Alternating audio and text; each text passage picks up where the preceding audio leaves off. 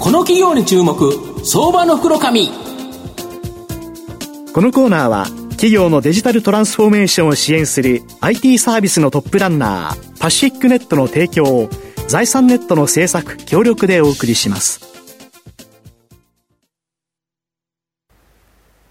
ここからは相場の福の神財産ネット企業調査部長藤本信之さんとともにお送りします。藤本さんこんにちは毎度、相場の福の神こと、藤本でございます。よろしくお願いいたします。よろしくお願いします。まあ、決算発表、まあ、明日で3月決算期、ね、中間決算も終わりという形なんですけど、今日は先ほどですね、発表して、一時ストップ高もつけた銘柄、ご紹介したいなというふうに思います。今日ご紹介させていただきますのが、証券コード4074、東証マザーズ上場、ラキール代表取締役社長の久保努さんにお越しいただいています。久保社長、よろしくお願いします。お願いします。よろしくお願いいたします。ラキールは当初、マザーズに上場しておりまして、現在株価2166円、1単位22万円少しで買えると、えー、弱で買えるという形になります。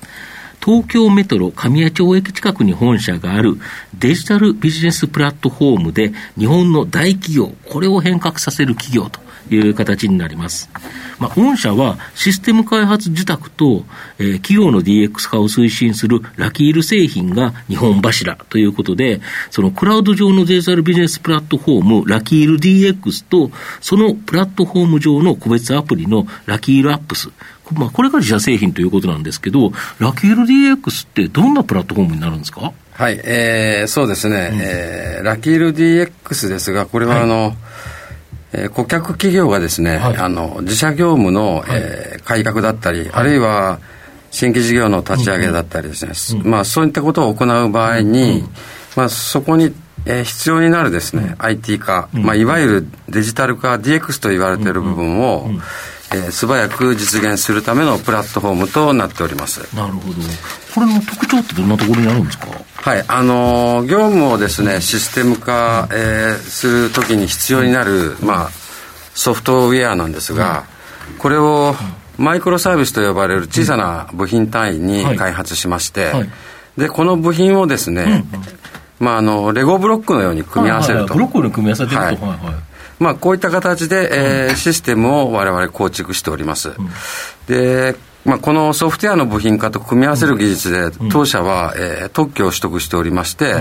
まあ、これが大きな他社との差別化になるとも考えています。なるほど、はい、このもうブロックとしてのあの一つ一つの部品があるから、はい、それを組み合わせちゃえば、はい、その会社に合ったシステムができるとそうです、ね、いうことなんですか、はい、今まで自宅開発って別々に作ってたんですよね？受託開発の場合は新規に一から全部作っていくんです。よね。はい、でもしの場合、これの場合は部品がバラバラバラバラとあるから、はい、それをうまく組み立てれば、はい、きちっとそのシステムが動くということですか？そうです。楽ちんですよね、楽ちんですね。なるほど。だ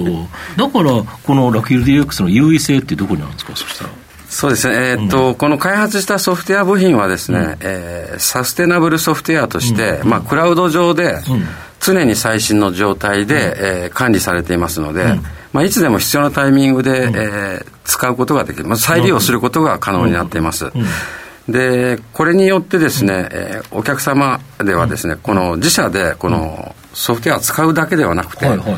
このソフトウェア部品を他社へ展開転用、はい、まあ、例えば SARS 形式で販売するですとか、うん、お客さんの企業がまたそれを使ってシステム構築して、それを販売することもできるそうです、それを可能にしているのが、このラキール DX の優位性になると思ってます。なるほど、はい、ですから、まあ、当社はですね、お客様のデジタル化だけではなくて、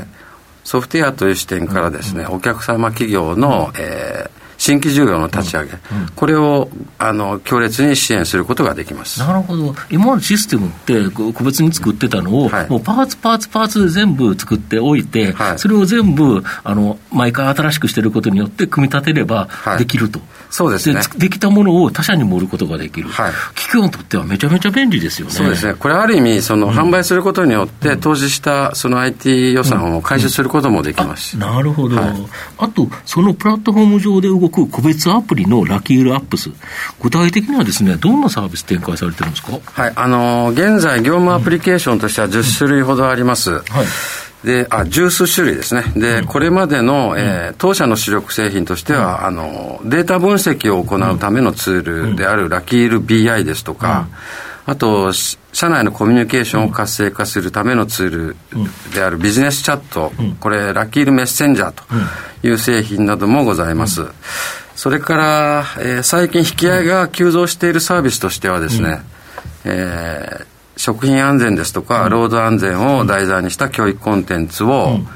マイクロラーニング形式で配信する、えー、ラッキーオンラインメディアサービスというものもございます。なるほど。これみんなバラバラなものなんですけど、はい、この同じプラットフォーム上で動くから、はい、逆に言えばプラットフォームだけ入れたら、はい、このアプリだったら、別に作らなくても動いちゃうということですか、そうですね。ですから、足りないものを我々作ることもできますし、うん。うん、今ある部品を組み合わせて、うん、まあ、それにないものを付け出すというようなシステムの作り方をやっています。あと最近、人事分野で HR っていう領域がかなり発達してるみたいなんですけど、はい、そうですね、あの最近では、うん、え9月ですか、9月に、うん、えー、新しく発表した製品で、ラキール HR という、うん、あの戦略人事を実行するための、支援をするプラットフォームがございます。で、これは発表してすぐ間もなく、えー、受注も決まりまして、まあ、順調な滑り出しになっています。で、さらには、最近リリース間際なん、あ間近なんですが、えー、業務プロセスの見える化を実現するための製品、ラキールプロセスマネージャーというものも計画しております。なるほど、はい、いろんなものがあるから、要はこのプラットフォームさえ入れちゃえば、はい、いろんなパーツ、どんどんあの御社としてはアップセル、クロスセルっていう形で、売上高が上がるということですか、はい、えー、そうですね、クロスセルを基本的に強化していくと、まあ、大体今、取引先が300数十社ございまして、うんうんでここに今、積極的にクロスセールは、えー、うん、仕掛けていっているような状態です。なるほど、はい、でシステム化受託も来られてると思うんですけど、はい、ここはやはり既存のお客様から安定的な収益源と、うん、いわゆるキャッシュカウンの状態になってるんですか？はい、そうですね。あの、これまでシステムの受託開発は、あの、当社の場合、プロフェッショナルサービスが手掛けてきたビジネスなんですけれども、うん。えー、今現在は新たな開発は、うん、えー、積極的に行っています、えいないんですね、うんうん、というのもあの DX の方向に集中してますので、は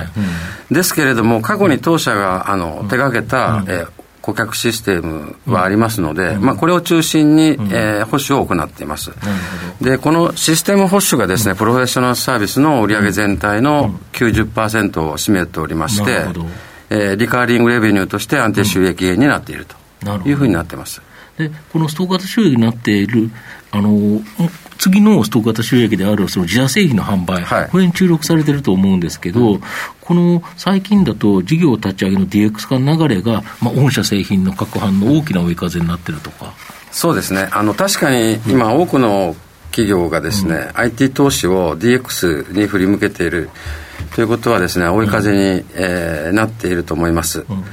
で、これに加えてですね、あの、このタイミングで我々 DX 関連製品を多数持っておりますので、うん、特にあの、ラキール DX という製品を持っているということは大きな強みになっていると考えています。えー、今日の13時にですね、はい、今期2021年12月期の第三四半期の決算発表を行って、はい、えー、一時トップ高という形なんですけど、はい、やっぱりかなり好調ですか？